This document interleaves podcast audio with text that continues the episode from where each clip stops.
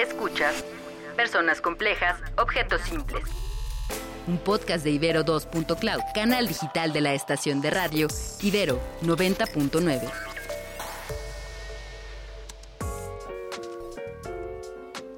Bienvenidas, bienvenides y bienvenidos a Personas Complejas, Objetos Simples. El podcast en el que hablamos de la sociedad vista a partir del diseño. Yo soy Luciana León de la Barra, un ser bigénero bisexual. Y yo María Pérez, una mujer cisgénero heterosexual. Y en nuestro primer capítulo vamos a hablar sobre la digisexualidad. Si no tienen idea de qué es esta palabra y jamás lo habían escuchado, no se preocupen, hoy se los vamos a explicar. Esperamos les guste. ¿Se acuerdan en el 2013 que salió esta película llamada Her y aquí llamada Ella, donde Joaquín Phoenix se enamoraba de una inteligencia artificial? Que tiene la voz de Scarlett Johansson. Sí, o sea, extremadamente sexy. Em, pues antes, o sea, yo creo que en ese entonces todos lo veíamos como una realidad extremadamente alejada y en realidad hoy en día eso ya está aquí, ya está pasando y es de lo que vamos a hablar. Sí, creo que para quienes aún no le han agarrado tanto la pista de qué va esto de la digisexualidad, son personas que, que reconocen que dentro de su experiencia sexual necesita estar involucrada la tecnología y puede ir a niveles en los cuales los seres humanos no necesitan ser una parte de sus experiencias sexuales. Entonces, lo más importante es esta relación que hay entre persona tecnología. Y entonces, así como dice María, no hay como los dos extremos de la sexualidad. Uno es como integrar la tecnología en tu sexualidad y otro es como ya de plano decir, no necesito personas, o sea, otro ser humano dentro de mi vida sexual y mi intimidad porque con, con la tecnología me basta y como que prefieren dedicarse a ese desarrollo tecnológico. Y creo que justo me nace a mí la pregunta de cuál está siendo esta línea entre utilizar a la tecnología como una herramienta y utilizarla como un sustituto, porque justo incluso se habla de dos olas dentro de la digisexualidad.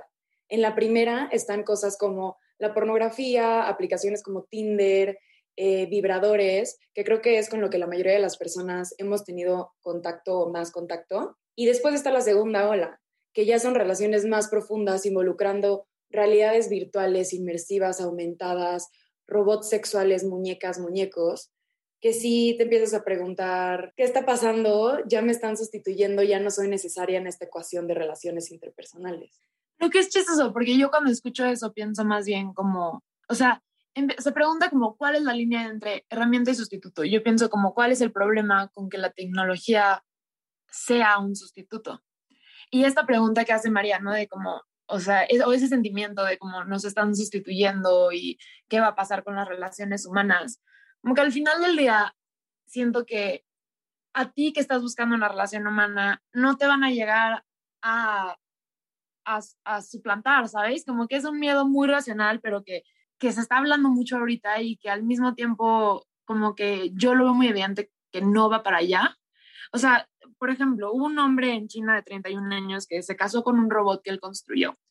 Y mucha gente como que la respuesta fue de, de como, no, eso es antinatural y entonces, o sea, los hombres van a dejar de casarse con mujeres porque van a tener a sus robots, que hagan todo lo que quieren, que, o sea, esa parte sí está un poco de miedo, pero ahorita tocamos eso.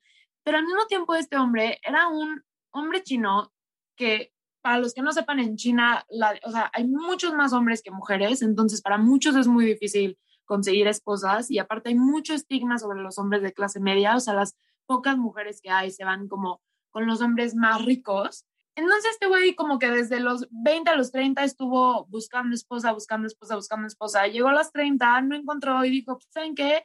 Al chile yo me voy a casar con mi robot, hizo su boda, fue su mamá, fue su familia.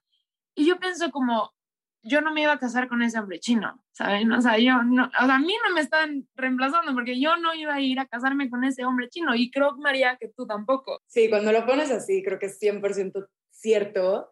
Además de que hasta busqué como a dónde se espera que va a llegar esto, ¿no? Entonces sí te arrojan como, ya sabes, esta gente que predice porcentaje, porcentajes de que no se espera que más del 2 o 3% de la población sea digisexual.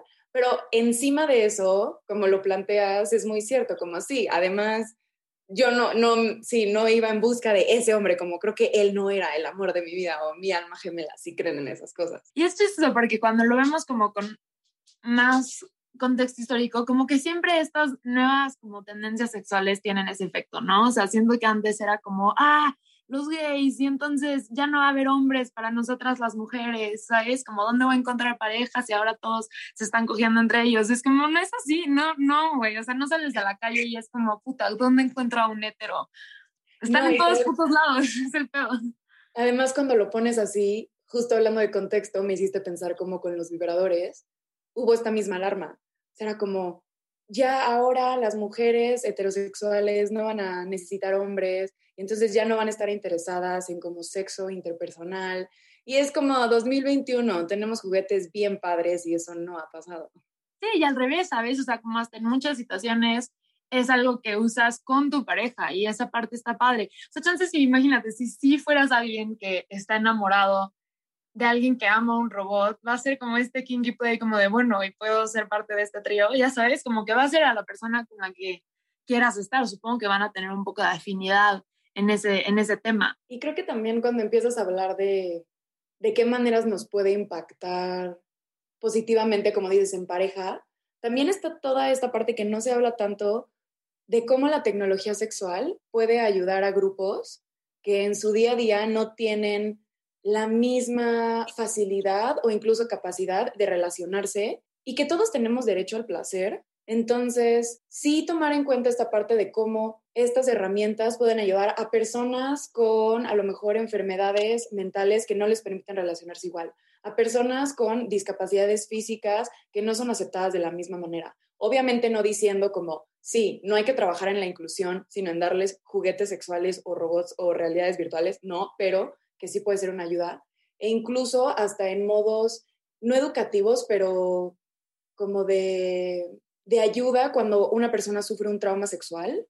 De estas maneras yo igual como que veo un impacto súper fuerte y un área de oportunidad súper grande para el diseño de cómo podemos direccionar estas cosas que se podrían ir a un lugar muy feo llevarlas a un lugar muy, muy de luz, muy positivo. Está increíble, está increíble que lo pongas así, porque 100% yo luego, sí, o sea, la primera vez que estaba viendo sobre el tema, estaba leyendo todo lo que hay, y había cosas que pensaba como es que quién, quién va a usar esto, quién necesita eso, y después te das cuenta que eso es pensar como desde tu privilegio de, de sí, de tengo como acceso a sexo si lo quiero y tengo como toda mi funcionalidad para masturbarme si se me antoja, pero mucha gente no, ¿sabes? Y esas personas, justo como dices, tienen mucho de qué, de qué aprovechar esta tecnología. Desafortunadamente, creo que ahorita que dices esto de como el lado oscuro al que se puede ir, lo que yo estoy viendo es que por allá no estábamos yendo porque somos seres humanos y cagamos todo.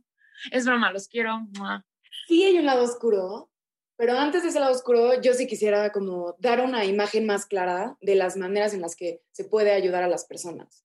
Porque justo ayer estaba escuchando The Economist y hablaban de cómo hay mujeres que justo sufren de, de trauma sexual y que entonces deciden explorar su sexualidad, como comenzar a, a recuperarla, a apropiarse de ella de nuevo a través del webcam. Que es como si yo ahorita no quiero ni tengo intenciones, de tener contacto físico con nadie. Sin embargo, quiero seguir explorando esta parte de mí. Entonces lo voy a hacer a través de una computadora. Eh, si eres heterosexual con hombres que me vean y donde yo pueda explorarme a mí y a mi cuerpo. Y entonces, qué increíble tener, incluso ahora en la pandemia, cómo esa distancia puede ser algo positivo. Sí, y ahora que hables de las webcams, también como creo que es importante hablar de esta parte de cómo por lo menos yo y muchas de las personas que conozco somos parte de esta primera hora, ola de digisexualidad. Como entonces, para no verlo como algo tan alejado, ¿sabes? O sea, yo he visto pornografía, creo que incluso antes de empezar como mi vida sexual con otras personas, mi primer contacto fue a través de la tecnología con pornografía, etcétera. Y como el uso de vibradores, estas páginas como chat roulette y amigo, que, que, siento que siempre era como de chiquito en la pijamada, era como, no, me vamos a entrar a chat roulette. Y literal te salía un güey masturbando ante y era como el evento de la pijamada, no sé por qué, pero, pero sí, ¿sabes? Como que de alguna forma todos hemos estado, o por ejemplo, yo que he estado en dos relaciones a distancia, o sea, sexting was my thing, ya sabes, es como yo dependí mucho de la cámara de mi celular para soportar esas relaciones. Entonces sí, como no verlo como algo súper robot, ajeno, em, o de gente rara que no tiene acceso a sexo o no rara, no, no por decir que son raros, pero como, o sea, no tener ese estigma, ¿no? Sino como saber que muchos hemos estado ahí. Ahora sí, cuando dices eso de cómo comenzaste a educarte con la pornografía, sí me suena un foco súper rojo en mi cabeza.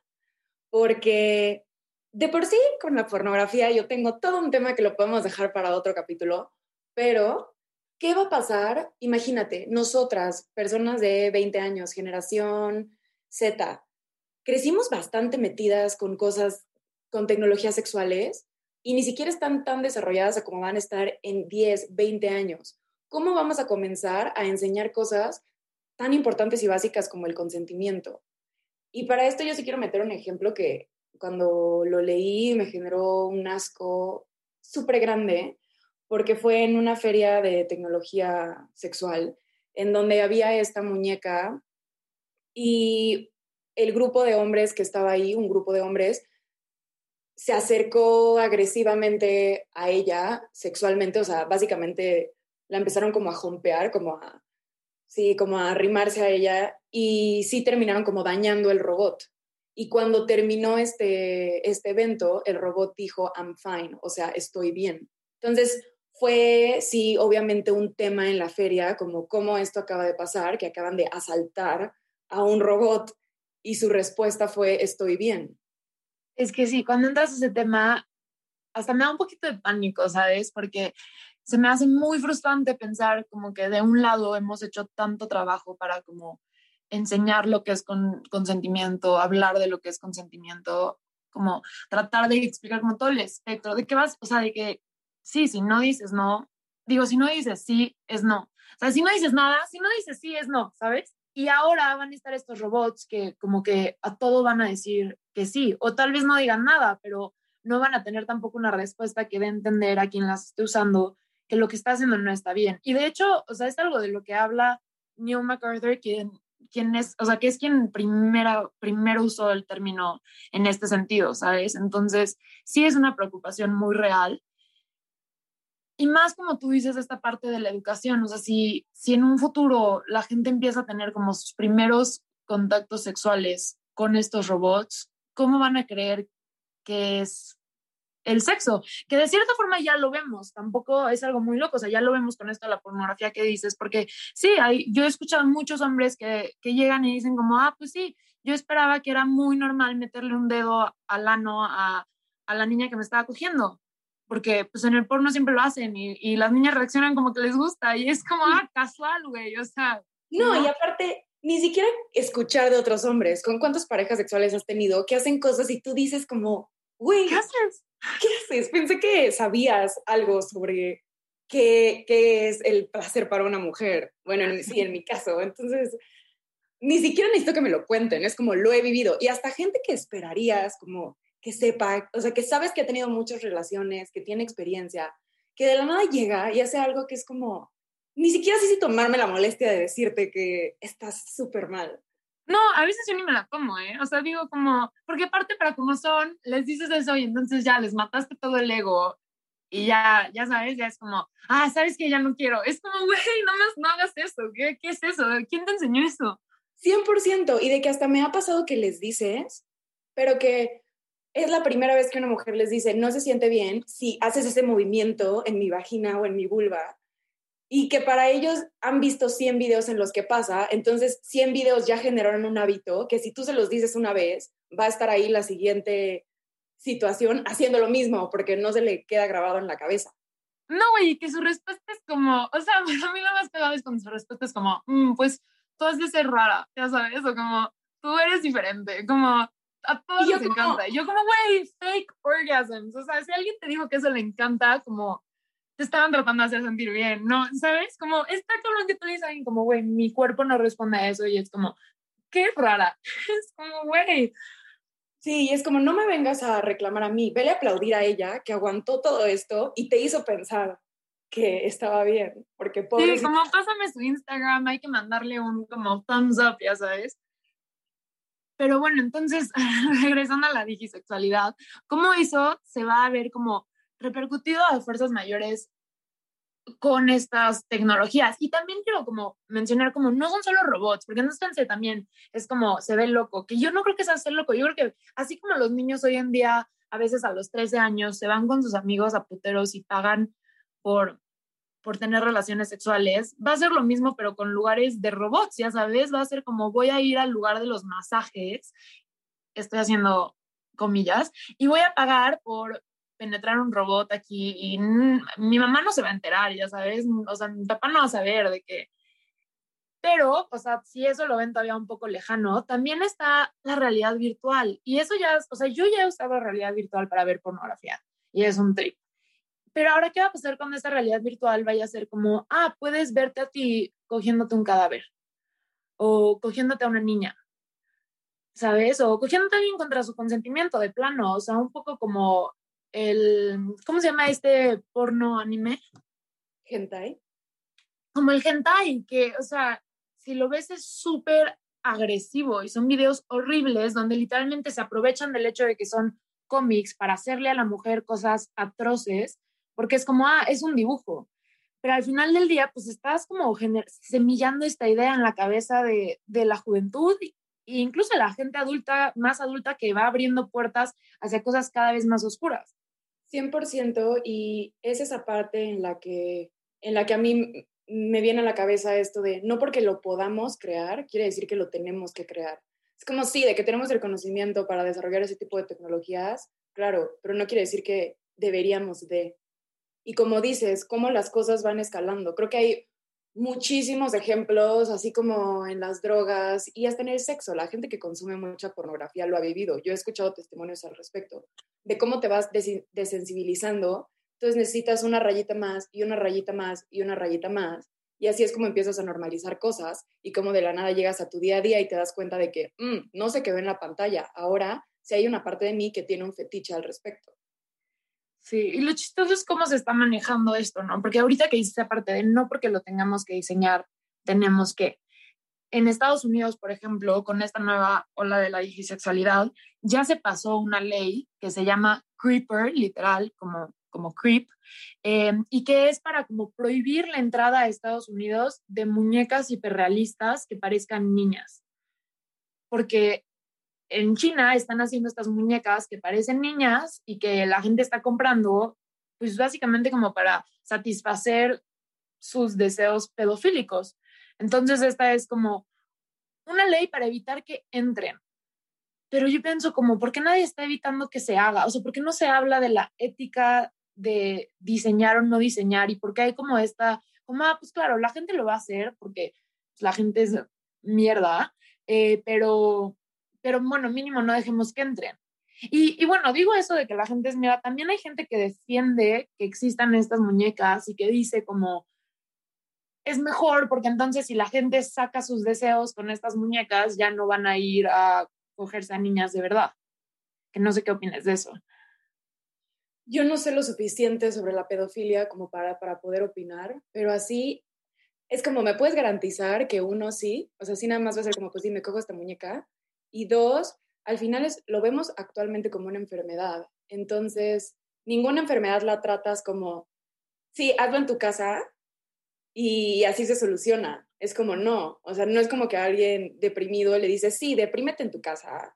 Ya si haces algo malo como suicidarte, pues bueno, lo hiciste en tu casa, nada más en público, te voy a dar este medicamento que en público vas a parecer que todo bien. ¿Me explico? Ahí es donde yo lo veo como, si, si lo consideramos como algo que está mal nivel mental, ¿por qué sería como, toma esta muñeca para que lo alivies y, dejemos ahí el problema, ¿sabes? Sí, y la verdad, puesto así como lo alivies, son asquerosos, o sea, son asquerosos, suena como, como no, no, no, como no. O sea, porque entonces después va a ser como, ay, a mí se me antoja un buen violar, entonces déjenme lo alivio. Como no creo que ese sea el camino. Exacto. ¿Sabes? Me gusta cuando lo llevas a otros ejemplos, como igual, de cosas que sabes que dañan a otro ser humano, que es como, déjame lo hago en mi casa. Y que también Y luego ahí, ahí hasta pienso como, o sea, la necrofilia es un crimen y no estás dañando a, otro ser, ¿sabes? Llega la gente, se meten a los, a los, ¿cómo se llama? los... donde están enterrados los muertos y, sacan cuerpos y se los cogen y es como, entonces alguien me va a decir como, bueno, pues alivia tu, tu necesidad de cogerte un cuerpo con un muerto, porque total. Y no, o sea, como que todos sabemos que eso está mal, entonces, ¿por qué lo vemos como aliviate con esta muñeca que parece un bebé, o sea, o que parezca una niña de cinco años? Y que también ahí con toda esta parte de el consentimiento, de, de hacer cosas para evitar que se sigan dando este tipo de crímenes, me hace pensar en quiénes están haciendo estos productos porque también sabemos estadísticamente que el hombre heterosexual, cisgénero blanco, no es la principal víctima de temas como abuso sexual. Sin embargo, sí es el principal creador de estos objetos. Entonces, no se me hace descabellado pensar que no van a tener las herramientas suficientes o, o el, el, deseo de de verdad prevenir este tipo de cosas, ¿no? Porque pues a ellos no les pasa. Y creo que tenemos muchísimas referencias, como la pornografía, en donde les vale y hacen lo que quieran y siguen reproduciendo prácticas, estándares, estereotipos y proporciones de cosas que dañan no solo a las mujeres, también a los hombres, porque al, final tener una sociedad basura nos afecta a todos. Y es, y es algo que ya se, ya se ha visto, ¿no? Que ya se está viendo. O sea, ahorita todos los robots sexuales que hay son de estas mujeres hiperrealistas con cuerpos inobtenibles naturalmente em, y que hacen como esta, esta simulación de como el clásico, como versión sexual de una mujer que te imaginas en tu cabeza. Ya sabes, como las chichas enormes, las pompas enormes y la boca abierta.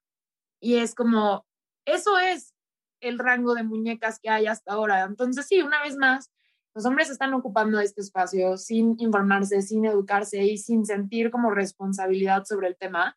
Y eso está dañando muchísimo. Es impresionante como el, el flip side, ¿sabes? O sea, que de un lado tengamos todos estos movimientos como por aceptar los cuerpos naturales y como amor propio y como el diseño inclusivo, dejar estos estereotipos, etcétera. Y del otro lado, todavía tenemos a la fecha estas tecnologías que se están creando simultáneamente, o sea, no como de, ah, es del 2010. No, o sea, hoy, hoy, de, de esto que es como, ah, nos vale madre todo lo que están diciendo, déjenos seguir con nuestro, con nuestro trip de, de sí, de, de estándares para las mujeres inalcanzables. Sin embargo, y yéndome al extremo opuesto, sí creo que hay una diferencia entre, por ejemplo, las oportunidades que se le daban a las mujeres en espacios para ser creativas, emprender, desarrollar sus ideas, cuando empezó la pornografía que actualmente.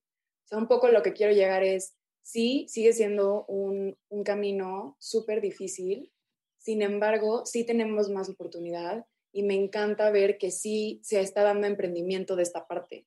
Por ejemplo, está, están todos los dispositivos de Lora Di Carlo, que les recomiendo que hagan una Google search al respecto. O sea, hay dispositivos de orgasmos mixtos, de, de lo que quieran.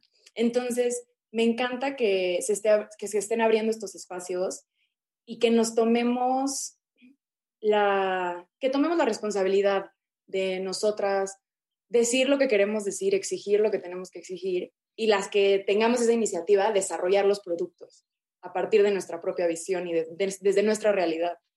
Sí, estaría increíble, como empezar a tomar ese espacio, sobre todo ahora que está tan en sus inicios, tomar ese espacio. O sea, desafortunadamente es como, sí hay problemas sistémicos que en cierto grado lo impiden, pero si está en nuestras posibilidades, tratar de tomarlo y explotarlo con toda esta conciencia, ¿no?